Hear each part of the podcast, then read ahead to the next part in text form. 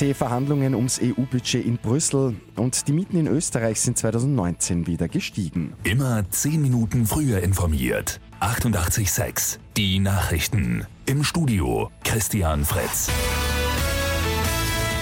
Gestern ist in Brüssel der EU-Sondergipfel der Staats- und Regierungschefs zum EU-Haushalt gestartet. Bis in die Nacht hinein ist über den Vorschlag von Ratspräsident Charles Michel verhandelt worden und damit ist aber noch lange nicht Schluss. Bundeskanzler Sebastian Kurz erwartet, dass die Verhandlungen bis ins Wochenende andauern werden. Michels Vorschlag sieht über eine Billion Euro vor, für viele Länder zu wenig, deshalb wünschen sich einige von ihnen einen neuen Vorschlag.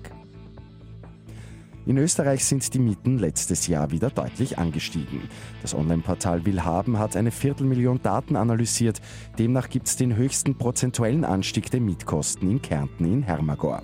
Beim teuersten Quadratmeterpreis hat sich zum Vorjahr nicht viel geändert, sagt Andreas Pucher von Willhaben. Die absoluten Spitzenreiter sind eh die Klassiker, der erste Bezirk in Wien mit über 19 Euro auf den Quadratmeter, Innsbruck mit ungefähr 17,60 Euro und Kitzbühel mit, mit über 16 Euro und danach die Stadt Salzburg mit 15,60 Euro circa.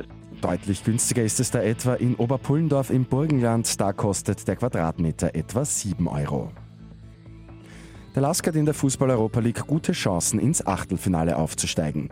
Die Linzer spielen auswärts in Alkmaar 1 zu 1 unentschieden. Daheim reicht damit nächste Woche schon ein 0 zu 0 für den Aufstieg. Salzburg hingegen muss ums Achtelfinale bangen. Die Bullen sind am Abend in Frankfurt mit 1 zu 4 untergegangen. Und wir bleiben beim Sport. Österreichs Nummer 1 im Tennis Dominik Thiem steht in Rio de Janeiro bereits im Viertelfinale. Die gute Nachricht zum Schluss. Dort trifft der Niederösterreicher heute Nacht auf den Italiener Gianluca Maga. Bei einem Sieg steht Thiem dann schon kommenden Montag erstmals in seiner Karriere unter den Top 3 der Welt. Mit 886 immer 10 Minuten früher informiert. Weitere Infos jetzt auf Radio 886 AT.